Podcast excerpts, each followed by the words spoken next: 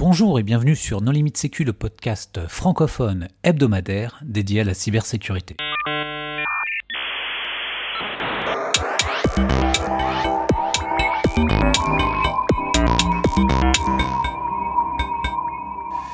Alors aujourd'hui, nous allons parler des fuites de données et plus particulièrement des aspects juridiques liés au fait de travailler avec ces fuites de données. Avec Marc-Antoine Ledu. Bonjour Marc-Antoine. Bonjour. Pour discuter avec lui, les contributrices et les contributeurs No Limit Sécu sont Jamila Boutmer. Bonjour. Hervé Schauer. Bonjour. Jean-Philippe Gaulier. Bonjour. Nicolas Ruff. Bonjour. Et Vladimir Collat. Bonjour. Alors Marc-Antoine, euh, tu es contributeur No Limit Sécu à tes heures perdues, mais pour les auditeurs qui ne te connaîtraient pas, est-ce que tu voudrais bien te présenter? Oui, tout à fait. Donc Marc-Antoine Ledieu, je suis avocat au barreau de Paris depuis euh, un petit peu plus de 25 ans maintenant. Euh, je ne plaide plus, j'insiste, je me passe du plaisir d'aller voir mes amis les juges, euh, que ce soit au barreau de Paris ou ailleurs. Je fais du contentieux CNIL, je m'occupe un peu de l'ANSI, et le fond de mon métier, c'est d'écrire des contrats dans le droit, dans, en droit du numérique, euh, principalement en B2B, et j'ai un gros focus sur les aspects euh, cybersécurité aujourd'hui, grâce à nos limites sécu qui m'a servi de formation professionnelle depuis euh, un peu plus de 4 ans maintenant. C'est vrai. Marc-Antoine, quand on parle d'un leak ou d'une fuite de données, on parle de quoi? Bah, en fait, euh, c'est pas tellement à moi de répondre à cette question parce que moi, je suis toujours que le destinataire euh, de, des leaks. Euh, euh, j'avais fait, j'avais eu le plaisir de faire une conférence pour le CIR euh, sur les leaks et celui qui en parlait le mieux à, à l'époque, c'était Vlad. Moi, je préfère que ce soit Vlad qui réponde à ça. Allez, Vlad. Voilà, alors, qu'est-ce qu'un leak? Alors, qu'est-ce qu'un leak? Alors, ça peut avoir plein de définitions, mais en gros, c'est un ensemble de données d'une certaine typologie euh, qui sont rassemblées dans un seul fichier, base de données, etc. Donc, ça peut être, euh, alors, dans le meilleur des cas, vis-à-vis des victimes, ça peut être juste des listes de mails. Euh, après, tu as les cas intermédiaires où tu peux avoir des mails associés à des mots de passe. Euh, et dans les pires des cas, tu peux avoir euh, des données euh, médicales, euh, tu peux avoir, euh, comme avec le, ce qui est supposé être le leak Equifax, où tu as toute la vie des personnes. Donc, il y a 200 millions d'Américains avec leurs préférences sexuelles, le type de musique qu'ils écoutent, leurs adresses personnelles, euh, leur, euh, leur salaire estimé, euh, les, leur etc. Enfin, des, tu peux avoir une quantité d'informations euh, vraiment euh, importante. Et après, tu peux aussi avoir des croisements de leaks où, euh, en croisant, par exemple, je sais pas, un leak Facebook où tu auras l'identifiant Facebook, un numéro de téléphone, croiser ça avec, par exemple, le leak, euh, c'était de, je sais plus, euh, Clubhouse, où tu as un numéro de téléphone et peut-être une véritable identité ou d'autres informations. En fait, tu peux pivoter entre leaks et au final, tu peux retracer et cartographier quasiment euh, tout le monde. Et, Et donc là, ça devient un peu Tu gênant. peux aussi avoir des leaks, pour compléter, des leaks de euh, code source. Microsoft en a eu, euh, des éditeurs de jeux en ont Oui, totalement, oui. Et puis d'informations confidentielles, de contractuels, de secrets d'affaires, de, enfin, il y a finalement tout document. C'est vrai que j'étais très orienté sur données personnelles, mais effectivement de toutes données qui, on va dire, à caractère restreint, confidentiel ou secret, qui n'est pas censé en fait sortir et être publié publiquement. La justice française a eu un cas euh, là-dessus. Euh, euh, C'était en fait un cabinet euh, en, en Normandie avec euh, trois associés où tout le contenu du PC euh, de l'associé euh, euh, est sorti et a été euh, révélé. Jamila, tu voulais compléter. Est-ce qu'on, euh, juste un petit point de, de, de terminaux, est-ce qu'on ne part pas du principe aujourd'hui qu'un leak est nécessairement malveillant par rapport à une fuite de données euh, qui serait peut-être due à une négligence euh, Est-ce qu'il n'y a pas ce côté un peu aussi euh, dans le, En fait, dans le mot? S'il n'y a pas le fait d'aller récupérer euh, les données, quelles qu'elles soient, pour les publier, entre guillemets, il n'y a pas de fuite de données. Il y a de la potentialité. Par exemple, il y a des gens qui trouvent que potentiellement il serait possible de récupérer des contenus de base de données, etc., mais qu'ils ne font pas l'extraction. Et donc, entre guillemets, c'est pas vraiment une fuite de données, c'est juste une potentialité. Je pense qu'en en général, quand on parle de fuite de données, c'est vraiment quand la fuite est effective et que bah, c'est soit c'est piqué par quelqu'un qui le garde dans un cercle privé, l'échange, le revend, etc., soit carrément c'est carrément c'est publié euh, publiquement. Et du coup, euh, comment est-ce qu'on classe les lanceurs d'alerte là-dedans? Est-ce que Snowden c'est un leak? Parce qu'il fait fuiter les données de son employeur, mais auprès de journalistes sélectionnés, et donc du coup il y a un processus, les données se retrouvent pas sur Internet, etc. Enfin, Bah, pour l'instant, on n'a pas, on n'a pas fait de jugement de valeur, euh, ni d'éthique, ni de légalité. On a juste parlé de ce que c'était entre guillemets techniquement. Pour l'instant, on n'a pas. Eh ben, il y a déjà deux types de leaks. Il y a les leaks qui vont à la presse, c'était le cas de Snowden, Auquel cas, les journalistes peuvent se réfugier derrière le secret des sources et dire Moi, je suis journaliste, je suis protégé par mes sources. Ça, c'est un premier plan, c'est vraiment la leak. Euh, et, dans, le langage anglo-saxon, on fait bien la différence entre la leak pour la presse, les leaks pour la presse et les leaks pour, euh, qui sont accessibles, entre guillemets, en, toujours entre guillemets, en open source. Donc ça, c'est autre chose. Mais un leak, euh, ça veut dire que quelque part, il y a quelqu'un qui va aller chercher du contenu. C'est mis à disposition, mais il faut aller le chercher. C'est ça les, les, deux grosses différences euh, dans, dans les leaks. Alors, mais lui, il est jamais protégé. Celui qui fait leaker, qui met à dispo, que ce soit sur, via Tor ou via un site web euh, classique, celui-là, euh, s'il n'est pas journaliste, il est protégé par rien du tout. Alors justement, tu as parlé des journalistes, mais dans quelle autre circonstance on peut être appelé à travailler sur des leaks? Bah, en fait, on peut être appelé euh, à travailler sur des leaks euh, pour des tas de raisons, parce que par exemple, on est un professionnel de la Sécu, on sait qu'il y a des leaks qui sont dispo. Je prends l'exemple de Tor, euh, parce que c'est un réseau quand même qui n'est pas facilement accessible pour des non-professionnels. Hein. Et à partir du moment où on peut récupérer du contenu, bah, on peut techniquement le faire, mais c'est pas parce qu'on peut techniquement le faire qu'on a le droit de le faire. Et c'est là le vrai problème des leaks aujourd'hui. Des leaks euh, euh, type euh, site web ou point oignon ou ce que vous voulez. Nicolas? Tu dis qu'il n'y a aucune protection, mais aux États-Unis, il y a un statut pour les lanceurs d'alerte. On a le cas de Twitter récemment avec son RSSI qui, qui est allé voir le, Congrès américain. Et il me semble qu'en France, l'ANSI aussi est enfin, il y a eu une, mise à jour réglementaire que je ne maîtrise pas bien, mais qui autorise l'ANSI à recevoir des leaks et à ne pas euh, dénoncer euh, les, sources. Alors, tu as raison, mais ce ne sont pas des leaks. Ce qu'on a le droit de dénoncer à l'ANSI euh, par dérogation à l'article 40 du Code de procédure pénale français, je le fais de mémoire, hein, pardon, là j'ai pas révisé, mais dans la loi République numérique, il était dit que lorsqu'on dénonce une vulne à l'ANSI, on a droit à la protection du secret, c'est-à-dire que si on divulgue de bonne foi, il y a un certain nombre de conditions, euh, je crois que ça a été intégré dans le Code de la Défense, celui qui va divulguer à l'ANSI de bonne foi et qui ne révèle pas bien sûr à côté, mais uniquement des vulnes, celui-là est protégé par la divulgation à l'ANSI.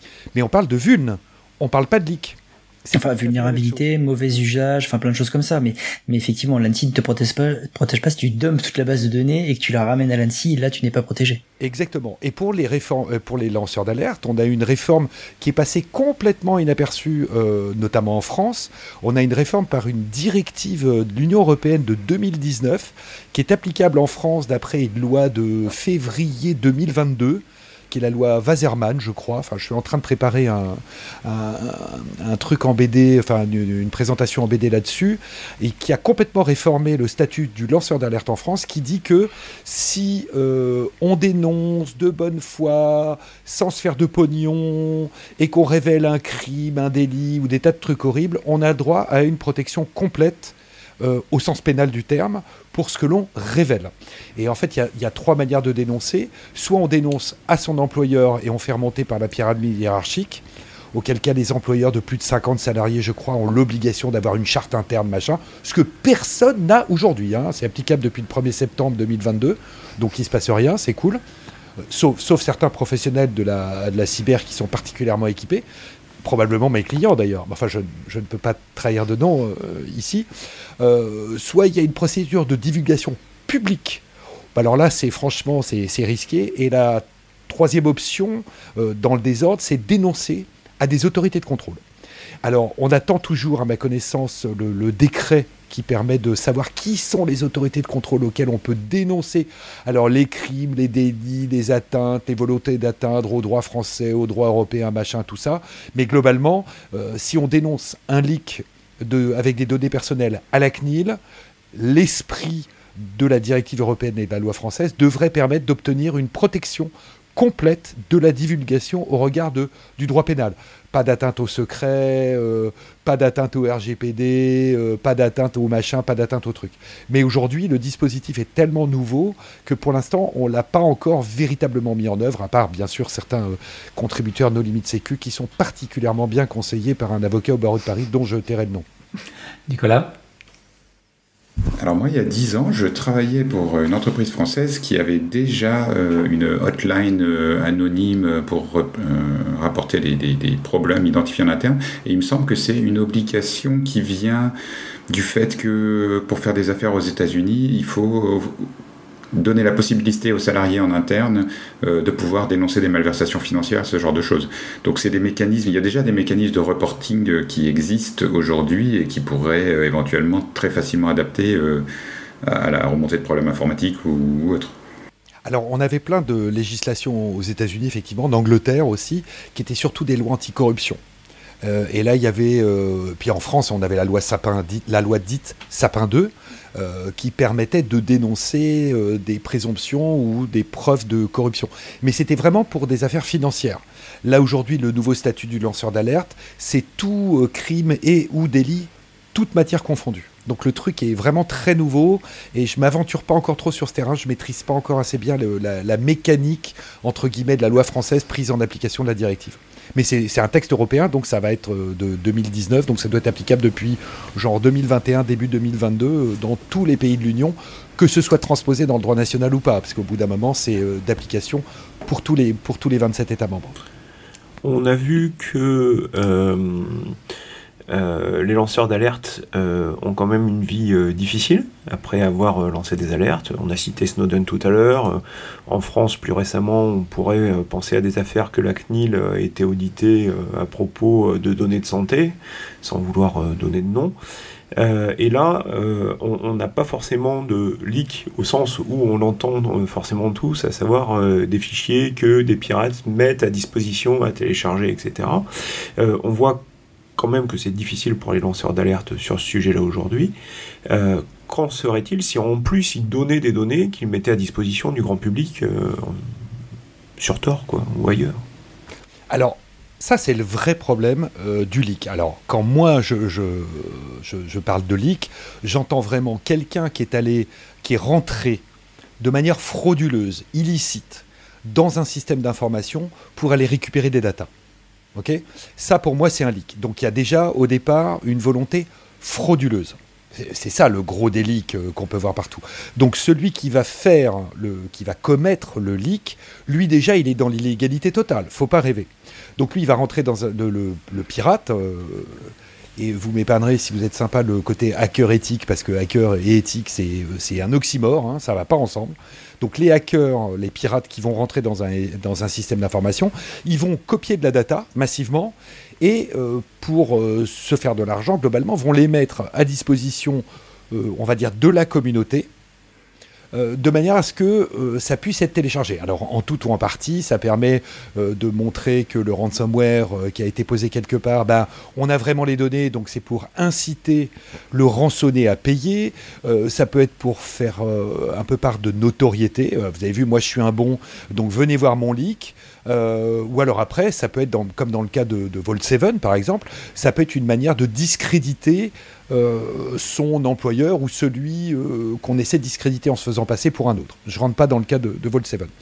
Et en fait, la vraie difficulté aujourd'hui sur les leaks, c'est que pour beaucoup de professionnels de la Sécu, euh, on confond leak égale OSINT, ok, Open Source Intelligence, égale Open Data.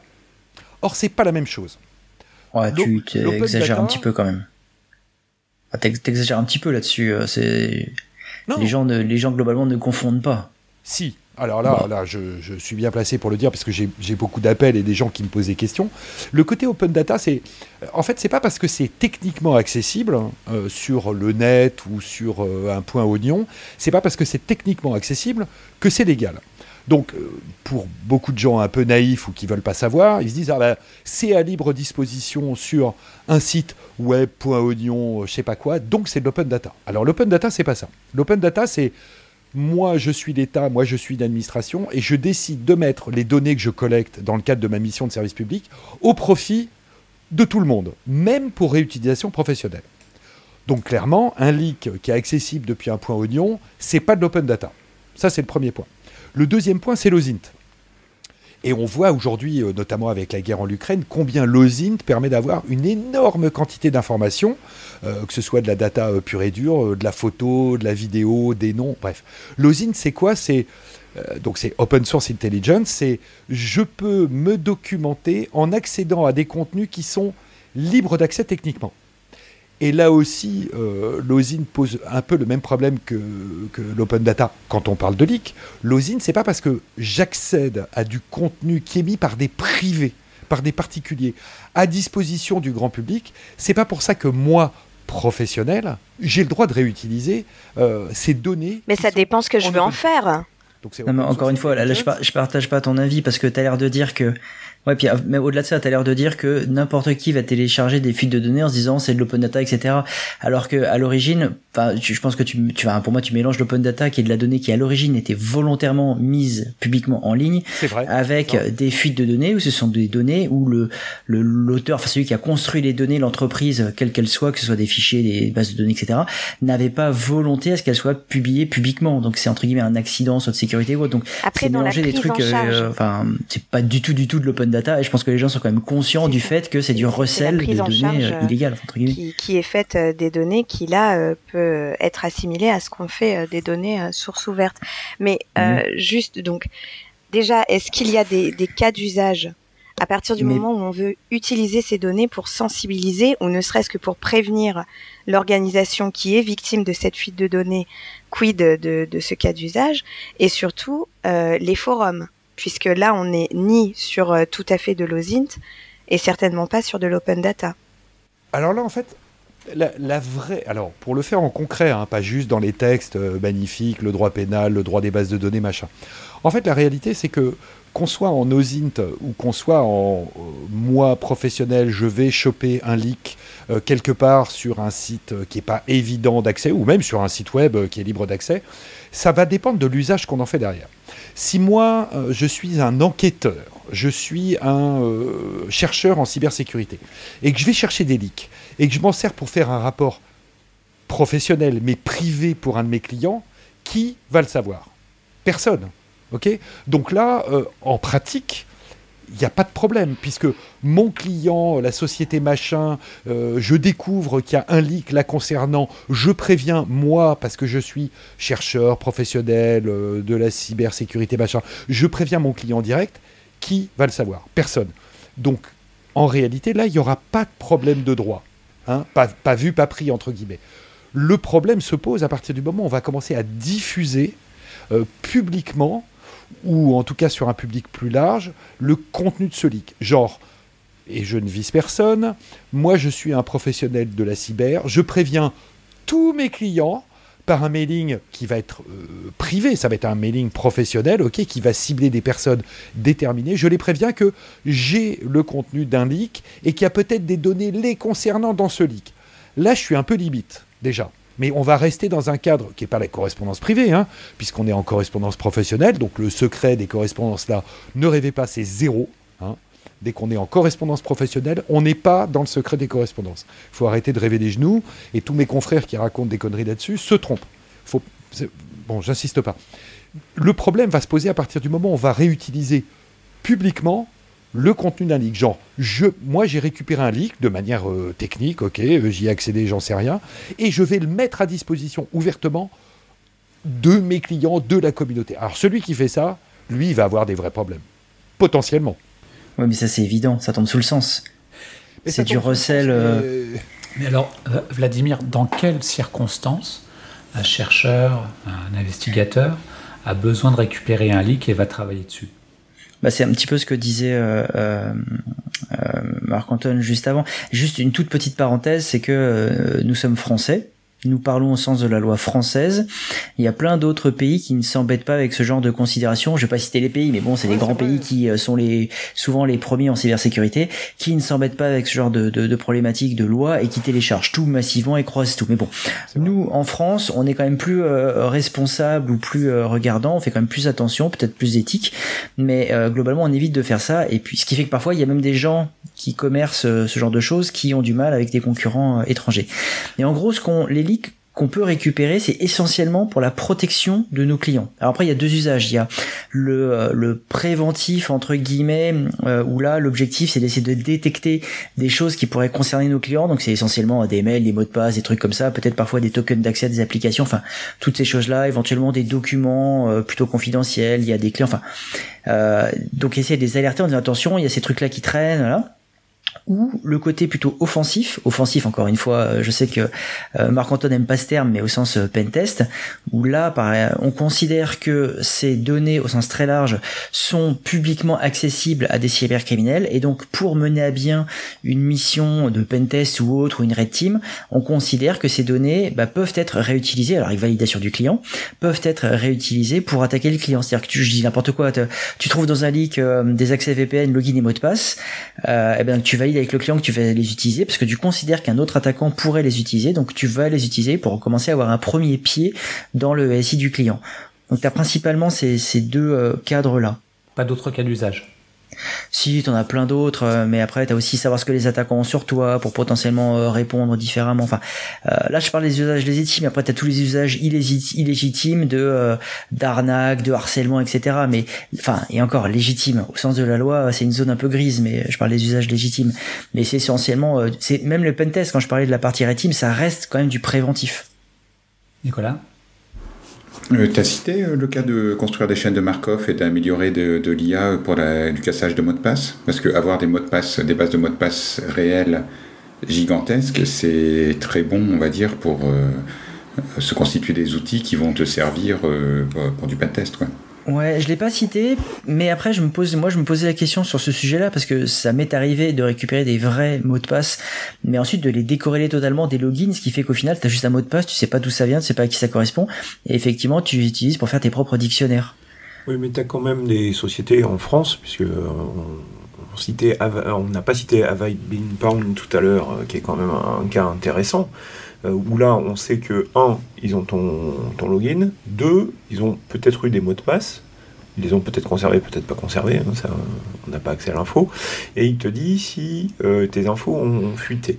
On pourrait, et on a en France, euh, des services privés que les sociétés engagent, pour savoir si euh, dans le dark web, le deep web, etc., euh, il y a des infos sur leurs entreprises, si des comptes de leurs euh, collaborateurs ont été compromis, si les mots de passe ont fuité, s'il faut changer des choses, etc. Là, je suis sûr que tu en as dans tes clients. Et ça paraît être un usage légitime, mais de ce que dit Marc-Antoine, ça ne paraît pas être un usage légal. En fait, il y, a deux types d'usages légitimes. Euh, d'abord, on a un article, euh, alors là, c'est Jean-Philippe, il va grimper au cocotier parce qu'il adore. On a un article dans le Code pénal en France, c'est très spécifique chez nous, qui s'appelle 323-3-1. Oui, Jean-Philippe, ok, euh, tu me dois un camp Paris. cet article du Code pénal nous dit que, sauf pour des motifs légitimes de sécurité des, des systèmes d'information ou de recherche à titre de sécurité des systèmes d'information, un professionnel et j'insiste sur le professionnel, peut récupérer tout type de programmes, données, logiciels, machin. Ok. Donc si je suis, euh, entre guillemets, un professionnel de la détection de leaks, de malware, de vulnérabilité, j'ai, je suis couvert vis-à-vis du code pénal parce que je les récupère. Je les récupère et je les détiens. Ça ne veut pas dire que j'ai le droit de les réutiliser et je vais vous prendre, et c'est la, deuxième partie, c'est un exemple qui est très concret, parce que j'ai reçu l'email. J'ai reçu l'email d'une fintech qui se lançait dans les assurances, qui me disait euh, Cher monsieur, euh, je suis en mesure de vous, de vous prouver que votre mot de passe pour telle adresse mail machin a fuité, contactez-nous. Là, je n'ai pas de contrat avec ces gens-là, qui viennent de lever, euh, je ne sais plus, 10 ou 15 millions il y a une petite année. Euh, chacun retrouvera le nom de qui c'est, je ne les citerai pas. Voilà. Euh, ça, j'ai des informations, et je te préviens toi, alors que j'ai pas de contrat, ça, c'est un usage illégitime. Eux, ils sont, au sens pénal, ils sont bons comme la romaine. Par contre, je suis un professionnel de la Sécu, je préviens mes clients, parce que j'ai déjà un contrat que j'ai des données les concernant, là, à mon avis, au sens pénal, il y a très peu de problèmes. Parce que j'imagine pas le client d'un professionnel sérieux de la Sécu qui va dire Attends, tu me préviens que j'ai un problème, je vais te faire un procès. Là, il faut peut-être un peu arrêter de rêver des genoux. C'est intéressant parce que ça veut dire que euh, les juges, en tout cas dans ton approche, vont s'intéresser à la finalité et pas aux moyens de l'obtention. C'est un peu légitime aussi. Si j'agis au profit de mon client, par le, qui me paye, entre guillemets, avec lequel je suis en contrat pour détecter des vunes, des machins, des compromissions, tout ce que vous voulez, et que je récupère ça parce que c'est mon métier, j'insiste sur le côté professionnel. C'est bah, pas comme ça que ça se passe, parce que quand je récupère un leak, je vais, pas, je vais, je vais euh, dire euh, l'entreprise A euh, est, mon client, mais dans le leak, je récupère les entreprises B, C, Z, machin, qui sont pas eh mes clients. Et, donc, comment je fais, moi, en tant que professionnel Eh ben, euh, je fais rien du tout. Je fais rien du tout parce que je ne suis pas à ce moment-là protégé par le droit pénal. Alors je sais, ça va vous paraître hallucinant comme, euh, comme démonstration, mais moi, moi, professionnel du droit, aujourd'hui, je vous dis, oui, prévenez vos clients et ne prévenez pas la Ah oui, non, le fait de prévenir, d'accord, mais tu conserves quand même des données, qui c'est du recel, qui ne concernent pas tes clients. Ah, il y a ce sujet-là aussi. Mais c'est pas que du recel, Vlad, puisque alors si tu veux qu'on mette les pieds dans le plat, on va y aller franco. Alors, justement, Marc-Antoine. Oui. Qu'est-ce qu'on risque si on ne prend pas garde? Alors, j'ai juste listé, euh, listé les infractions pénales en France. Ok?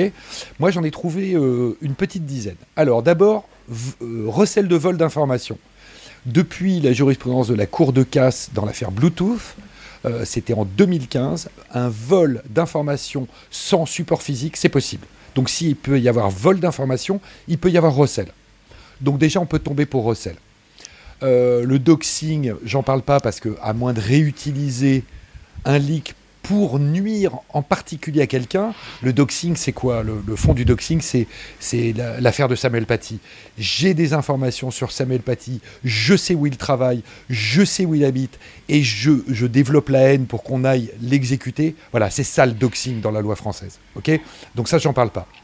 Par contre, après, il y, y a, cinq incriminations pénales en France qui font pas l'ombre d'un doute. C'est atteinte à un secret protégé par la loi. Si dans le leak il y a des données euh, type défense nationale, euh, ça peut être du secret professionnel de notaire, d'avocat, de médecin. Alors là, atteinte à un secret, on est bon en direct. Il y a bien sûr atteinte à un système de traitement automatisé de données, hein, qui est le nom pénal du système d'information. On a, et moi c'est le premier truc où j'attaquerais si j'étais un juge, les atteintes aux droits du producteur du contenu d'une base de données, parce qu'un leak, c'est une base de données.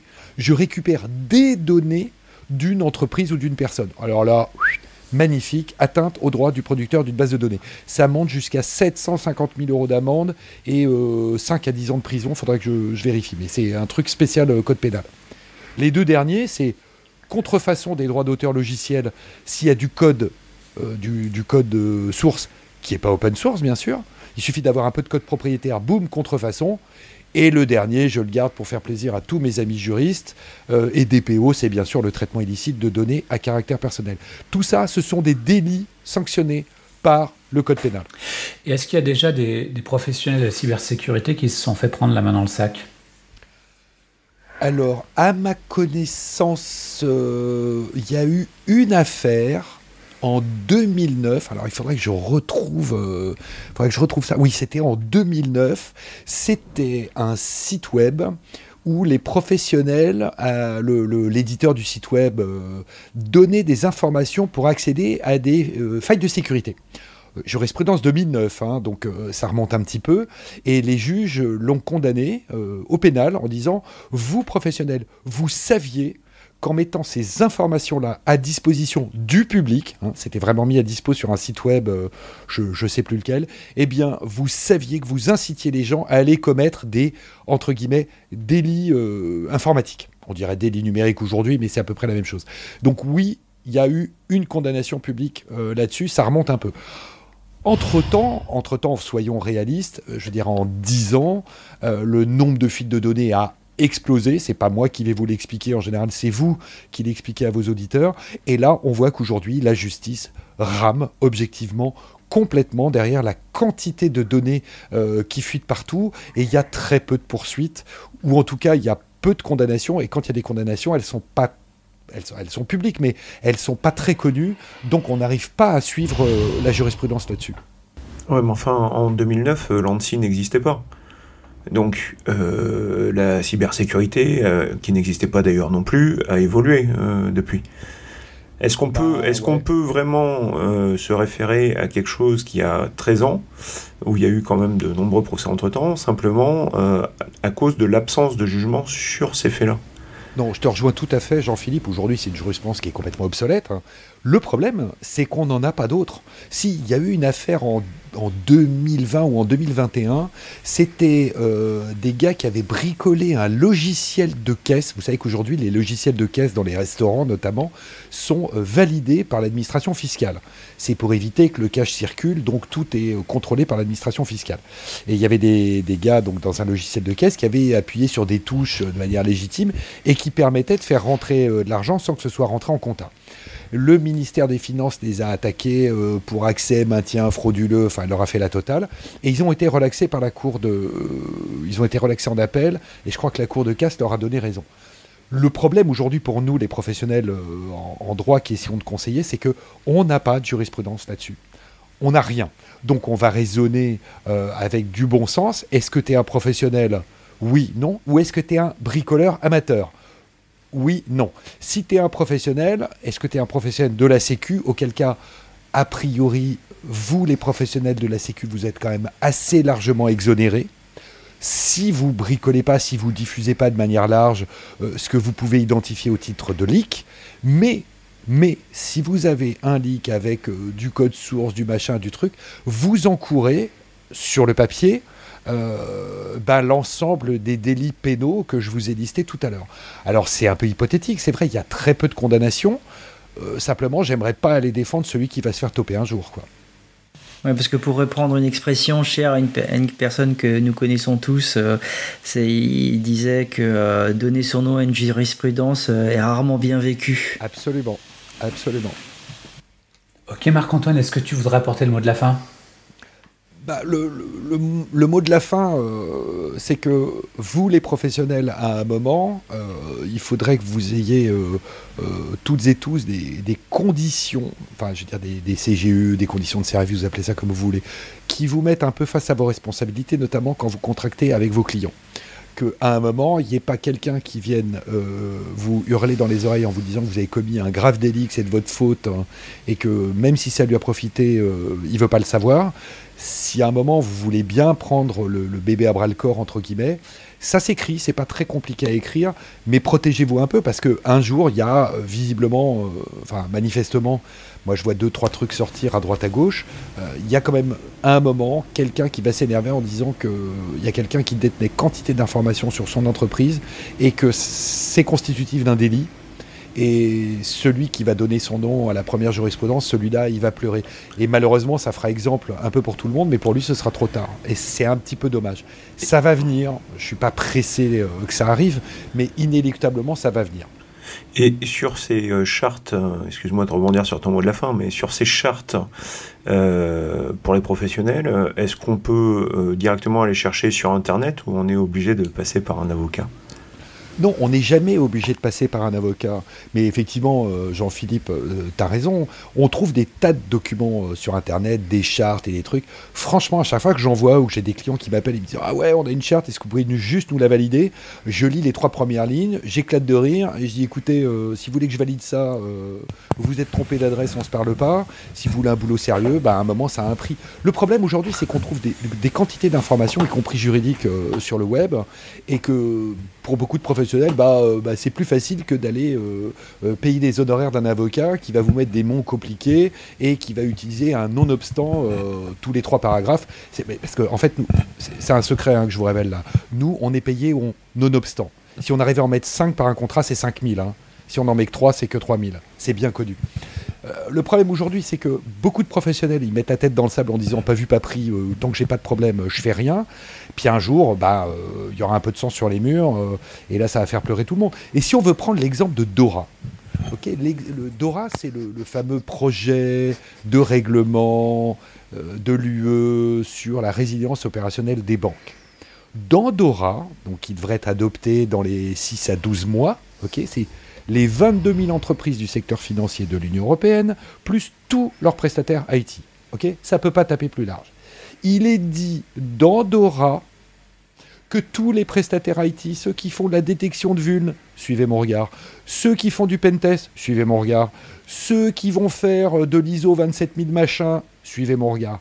Eh bien tout cela, ils ont intérêt à ne pas se réfugier derrière oh, je suis un hacker éthique ou je suis éthique ou oui j'ai une éthique, et il va falloir l'écrire.